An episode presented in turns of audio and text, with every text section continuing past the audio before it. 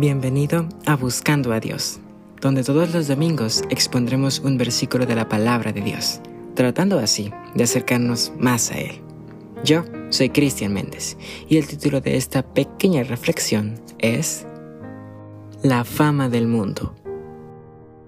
El versículo se encuentra en Lucas 4:42 al 43, que dice de la siguiente manera. Cuando ya era de día, salió y se fue a un lugar desierto y la gente le buscaba, y llegando a donde él estaba, le detenían para que no se fuera de ellos. Pero él les dijo, es necesario que también a otras ciudades anuncie el Evangelio del Reino de Dios, porque para esto he sido enviado. ¿Qué te parece si antes de comenzar buscamos la dirección de Dios en oración? Oremos.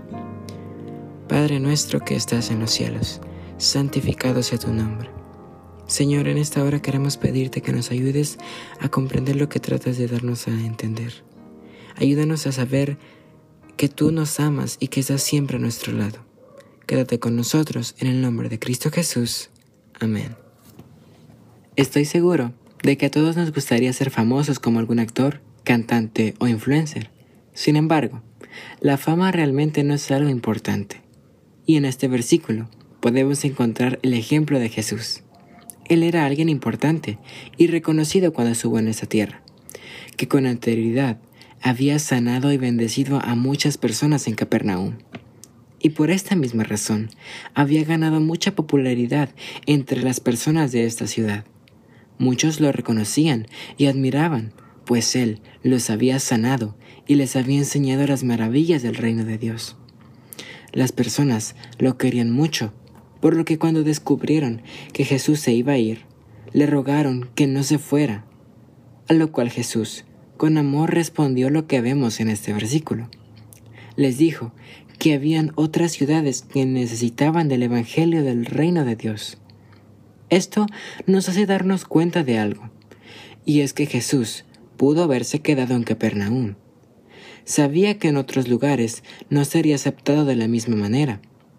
La fama pudo haber cegado su visión y pudo haber aumentado su ego como cualquier famoso que le sucede hoy en día. Pero él, siendo como era, con su naturaleza humilde y mansa, decidió poner la misión que Dios le había encomendado por sobre todo gusto terrenal, por sobre todo beneficio que en Capernaum pudiera recibir.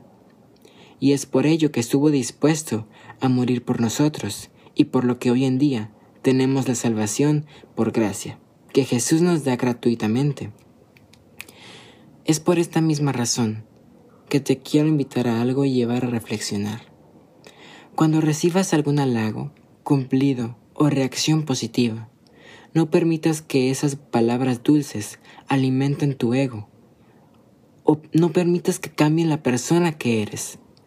Recuerda que la humildad y el amor al prójimo son virtudes que a Dios le agrada ver en sus hijos y que Jesús, cuando vino a esta tierra, no nos dejó un ejemplo de egoísmo y arrogancia.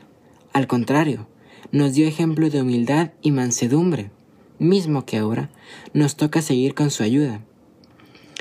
Y solo quiero que recuerdes algo. Ya para finalizar, piensa en lo siguiente.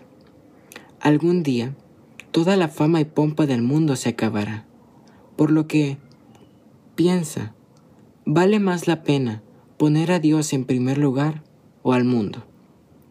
Personalmente, creo que vale la pena poner a Dios en primer lugar antes que al mundo, porque de esta manera, cuando venga por segunda vez en los cielos, podremos recibirle con gozo y alegría, y de esta manera ir al cielo con Él.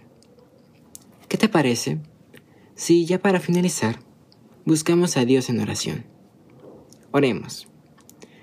Padre nuestro que estás en los cielos, santificado sea tu nombre. Padre, gracias porque nos amas, gracias porque nos extiendes tu brazo amoroso. En esta hora queremos pedirte que nos ayudes a ser humildes, a que la fama o halagos de este mundo, toda palabra dulce que nos endulce el oído, no nos aleje de ti, pero por sobre todas las cosas, no permitas que nos cambie. Permite que tu espíritu obre en nosotros y que de esta forma podamos permanecer humildes y firmes en la prueba. En el nombre de Cristo Jesús. Amén. Gracias por haberme acompañado en esta ocasión. Espero que esta pequeña reflexión haya sido de bendición para ti. Te invito a que no te pierdas la próxima reflexión el próximo domingo. También te invito a que te pases por mi Instagram, arroba buscando.a.dios barra baja, donde comparto pequeñas cápsulas que espero sean de tu agrado, pero por sobre todo, que sean de bendición para tu vida. Recuerda compartirlo y solo me queda decirte, nos vemos hasta el próximo domingo.